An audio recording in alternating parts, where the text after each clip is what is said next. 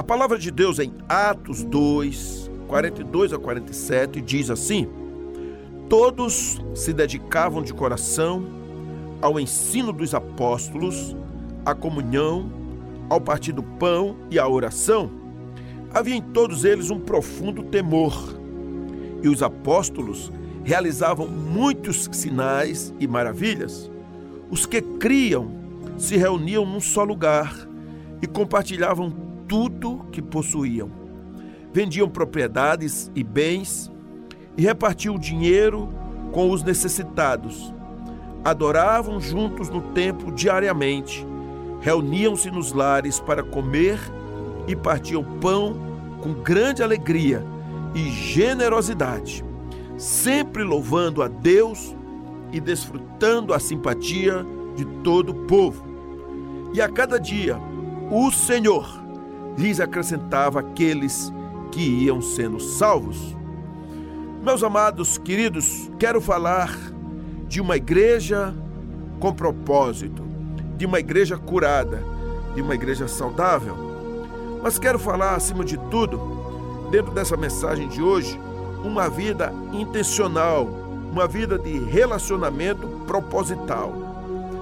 Pensando na trajetória da própria comunidade de fé da qual eu pastoreio, a gente pode fazer uma avaliação dos valores que estão imbuídos para que haja uma vida saudável na, na vida dos membros, na vida dos que se relacionam. Então eu quero focar principalmente fazendo um paralelo com a igreja primordial, a igreja primitiva, quando olhamos para valores que fizeram daquela igreja um referencial no seu tempo e, por que não dizer, um diferencial. A Bíblia afirma que essa igreja, aquela igreja ali de Atos, ela caiu na graça do povo. Que aquela igreja viveu para o cumprimento dos propósitos do Senhor, ela tinha uma intencionalidade e ela fazia a diferença no seu tempo ela mexia com a sociedade. Então, irmãos e irmãs, ouvintes da palavra de Deus, a igreja que você está presente, a igreja que eu também frequento, o grupo do qual me junto, juntamente com o seu, que possamos viver uma vida saudável, uma igreja intencional, uma igreja com propósito, uma igreja que de fato inspira e respira Cristo o tempo todo, todos os dias, até os confins da terra. Primeiramente, a Bíblia diz que todos os que criam estavam juntos e tinham tudo em comum. Gente, por favor, será que está difícil de entender isso aqui?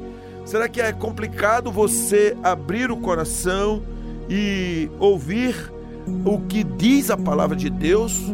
Ou olhar e rasgar a alma e dizer: Eu entendi. Todos os que criam estavam juntos e tinham tudo em comum. Não era um mandamento logo que estava dizendo em Atos, mas o Senhor já tinha dito que todas as vezes que eles se reunissem. Então, essa palavra é, de ter tudo em comum, de estarem juntos, é algo que gerava uma palavra em português chamada comunhão. E comunhão, ela vem do grego koinonia e significa uma reunião comum, uma união comum, uma socialização, uma comunidade, é algo que gera uma intencionalidade, uma amizade. Então, há um propósito de Deus que é olhando para a eclesia, para a sua igreja, uma vida relacional, uma vida de comunhão. É através dessa coinonia que aqueles que fazem essa reunião, essa comunhão, talvez chamemos de membros daquela comunidade, daquela igreja, é que são encorajados. Irmãos e irmãs, nós somos o corpo de Cristo. Uma pessoa sozinha ou só uma família isolada são membros que alguém pode dizer, não, mas aqui em casa nós somos a igreja. Mas que igreja é essa que não abre as portas? Que igreja é essa que não tem um culto? Que igreja é essa que não convida os vizinhos? Que igreja é essa que se protege tanto dentro de casa. Eu quero dizer a você que está tendo uma visão deturpada. O Senhor quer mudar essa história. Então, individualmente, eu e você, separadamente, nós somos membros. Porque Romanos 12, 5 nos diz isso. Assim também nós, conquanto muitos, somos um só corpo em Cristo e membros uns dos outros. Está muito claro. Então, precisamos viver em coinonia, precisamos viver em comunhão, precisamos entender a necessidade e a ordenança do ajuntamento.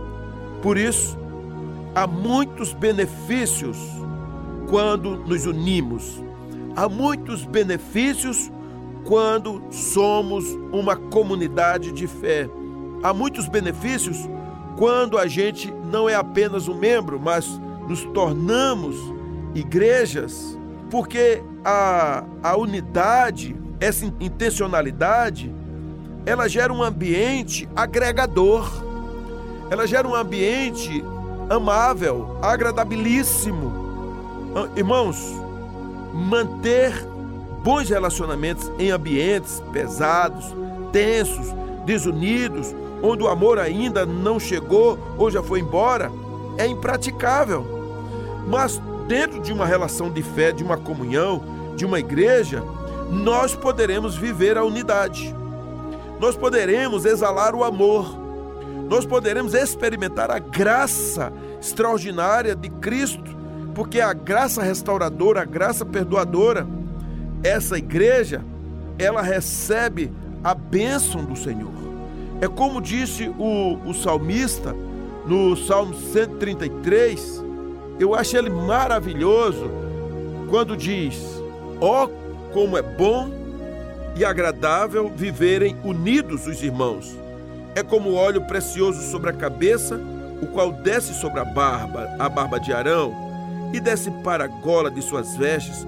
É como orvalho do Hermon que desce sobre os montes de Sião. Ali ordena o Senhor a sua bênção e a vida para sempre. Então, a unidade, além de gerar esse ambiente fantástico, festivo, também ela é um lugar que legitimiza o culto ao Senhor, o culto da eclesia, o culto da relação.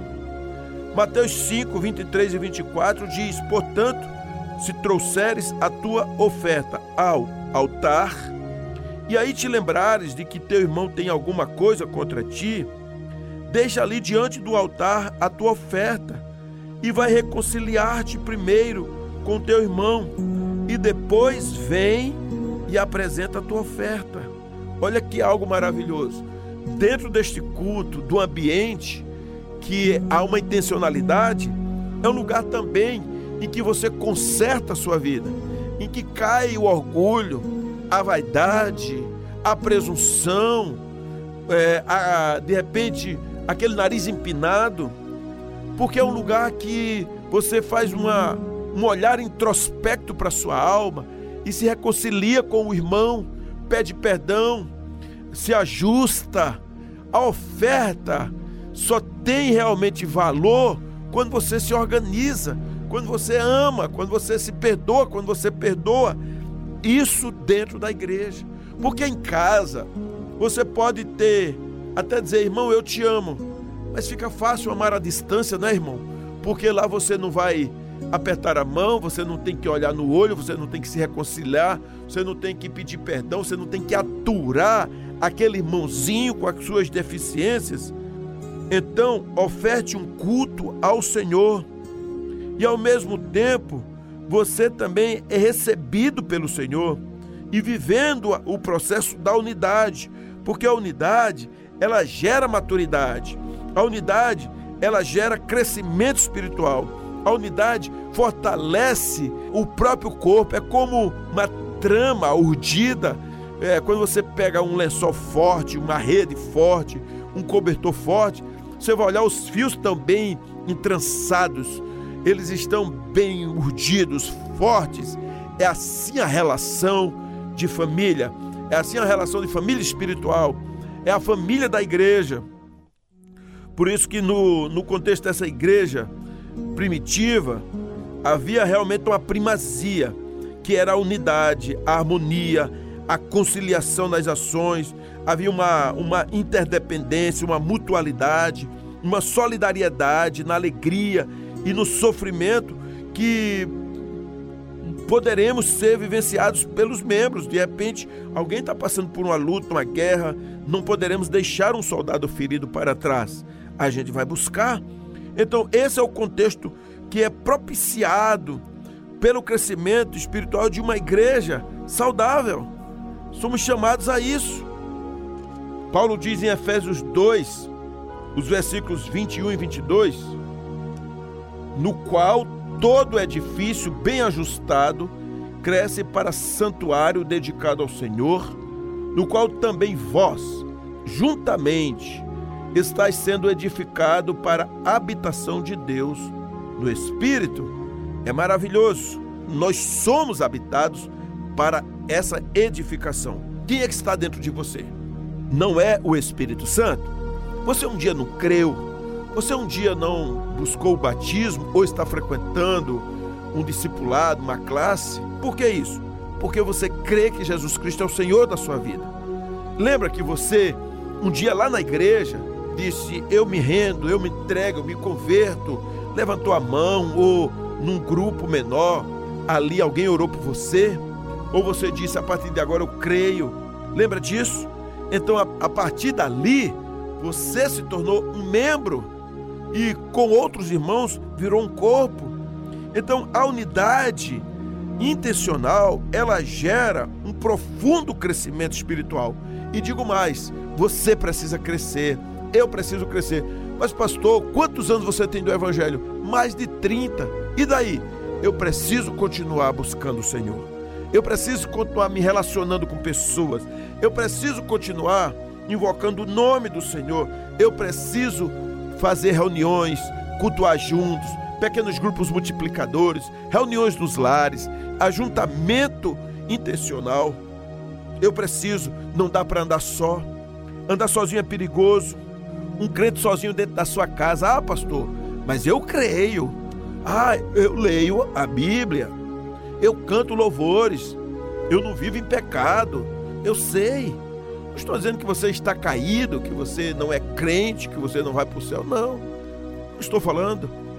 Eu estou dizendo que ah, o propósito da palavra de Deus é que você viva relacionalmente. Você não quer crescer? Você gostaria que tivesse nascido da sua mãe e hoje tivesse aí com 40 centímetros, é, 60 centímetros, você iria perceber que haveria um, um, uma anomalia. Se alguém tem algum filho em casa e esse filho hoje ele não pode comer uma comida sólida, ainda é obrigado a estar comendo papa, é porque tem uma anomalia, tem alguma coisa, está precisando de cuidados especiais. Né? Eu conheci uma mulher que o filho ele viveu como criança durante mais de 30 anos e talvez alguém que está me ouvindo tenha uma situação dessa dentro da sua casa. Mas o ideal era que fosse saudável e crescesse. Então, quando tem, precisa de cuidados especiais. Mas eu estou falando não fisicamente, não neurologicamente, eu estou falando espiritualmente. Se você está me ouvindo, se você está entendendo, você foi chamado para uma comunhão maior para uma comunhão intencional, relacional, profunda, para o ajuntamento, para poder suportar. Você não vai crescer sozinho. Você não vai crescer só com seu marido dentro da sua casa, só com a sua esposa, só com seu filho ali, porque não vai suportar, vai a qualquer coisa, vai se decepcionar, qualquer coisa vai se escandalizar, qualquer provação maior vai se encolher, vai se, se embutrecer, vai entrar dentro do seu quarto, vai trancar a porta e vai dizer: por isso que eu não vou para a igreja, por isso que eu não frequento, porque só tem gente falsa, porque aquele pastor escandalizou, porque aquela irmã caiu, porque aquele fulano me traiu, porque eu fui trapaceado por A e por B. Entende isso? Mas não é assim. O Senhor não quer que a gente ande separado. O Senhor quer que a gente ande junto, que a gente possa crescer. A unidade traz crescimento espiritual ao corpo. Eu mostrei isso aqui. A unidade impede que o diabo fique batendo em você o tempo todo e você falando assim: Satanás está batendo em mim, Satanás não gosta de mim, Satanás me odeia. Claro que ele odeia. Satanás não tem que gostar de você, Satanás não tem que beijar você, Satanás é o seu inimigo. É um dos, porque o outro é a sua carne, o outro é o sistema mundano. Você sabe disso? A Bíblia diz que o mundo jaz no maligno. Então, o próprio mundo é caído, o mundo é sistematizado malignamente. Nós somos chamados para poder viver uma vida saudável, curada, emocionalmente, relacionalmente, intencionalmente. É, o propósito da unidade, o propósito de uma igreja saudável, o propósito de uma igreja curada, o propósito de pastores curados, de líderes sarados, de famílias saradas e curadas no Senhor. É esse o propósito. Então, a, o diabo, ele dá investida, dá, mas ele tem menos êxito quando uma igreja é unida, quando uma igreja ora, quando uma igreja confessa, quando irmãos frequentam as reuniões de oração, de doutrina, escola bíblica dominical, pequeno grupo multiplicador, uma célula, o culto de adoração, a igreja, reuniões familiares. Então, esse povo é mais fortalecido, esse povo suporta mais, um pode levar o outro. Então, a vantagem do inimigo sobre a igreja, ela se dá quando a igreja é fraca, desumana, desunida, desarticulada. É, então, é, é, vira uma, uma vara solta, fácil de quebrar. Você não consegue quebrar um monte de vara de bambu, mas uma só você pode virar que vai quebrar. Mas quando vira feixe, pode botar força. A palavra diz em Eclesiastes 4: Porque se um cair, o outro levanta o seu companheiro. Mas ai do que estiver só, pois caindo não haverá outro que o levante. Você está andando só? Você é uma pessoa que não gosta de prestar contas?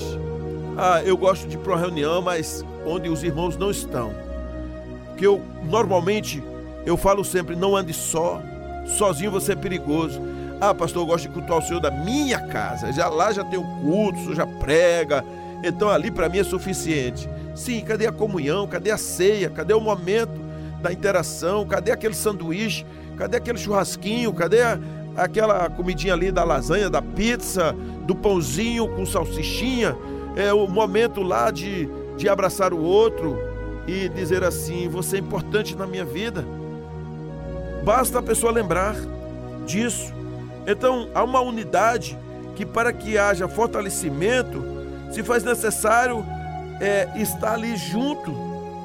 Essa é a palavra, não tem unidade separada. Lá em Mateus 12, é, nos versículos 25 a 30, diz assim a palavra de Deus: Jesus, porém, conhecendo-lhes os pensamentos, disse: Todo reino dividido contra si mesmo ficará deserto, e toda cidade ou casa dividida contra si mesma não subsistirá. Se Satanás expele Satanás, dividido está contra si mesmo. Como, pois, subsistirá o seu reino? E se eu expulso demônios por Beuzebu, por quem os expulsam vossos filhos? Por isso, eles mesmos serão os vossos juízes. Se, porém, os expulsos demônios pelo Espírito de Deus, certamente é chegado o reino de Deus sobre vós. Ou como pode alguém entrar na casa do valente e roubar-lhe os bens sem primeiro amarrá-lo? E então lhe saqueará a casa. Quem não é por mim é contra mim, e quem comigo não ajunta, espalha. Será que vocês entendem? Nós somos chamados para uma união, para falar, nós estamos reunidos em nome de Jesus. Tem um mais fraco, tem um mais forte, mas andamos juntos. Por isso, queridos, nessa unidade há cooperativismo em todos os sentidos. São membros diferentes, cumprindo individualmente sua missão, mas integrados e unidos buscando o ajuste de todo o corpo. Qual é o resultado? Uma igreja que prevalece, uma igreja de união, uma igreja forte, uma igreja que sabe do propósito. Então, a unidade ela faz com que a igreja possa refletir Jesus, inclusive aos caídos. A igreja se revela diante de um mundo através do amor e da unidade. Jesus disse assim que vós conhecereis, o mundo conhecerá que realmente vocês são meus, que vocês me pertencem.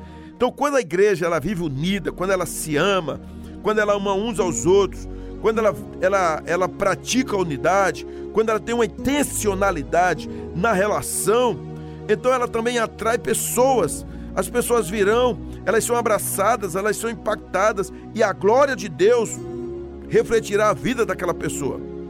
Essa é uma igreja da qual, diz o versículo 47 aqui de Atos 2, cai na graça do povo. E louvado seja o nome do Senhor.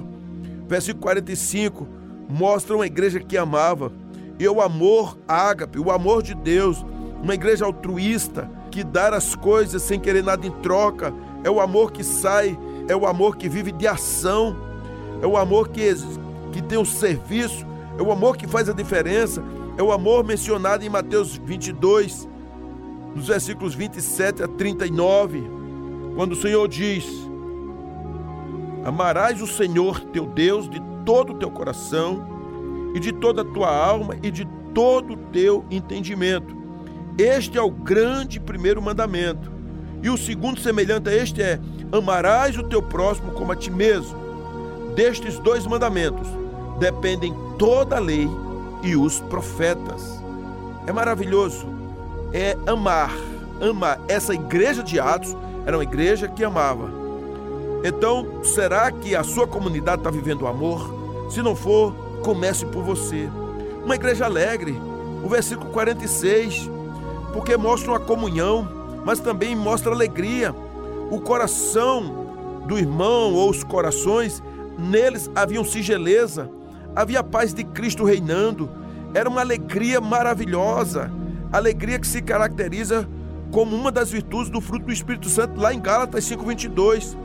Meus irmãos, meus amados, que nós possamos viver a igreja intencional, uma igreja com propósito, uma igreja viva, uma igreja relacional, uma igreja de comunhão. Então, em nome de Jesus, saia de dentro deste quarto escuro, saia dessa vida acomodada, saia dessa zona de conforto e corra um risco maior. É, fortaleça a fibra do seu sentimento, do seu coração e viva na alegria de Cristo e reflita na trajetória daqui para frente até o dia em que Cristo lhe chamar.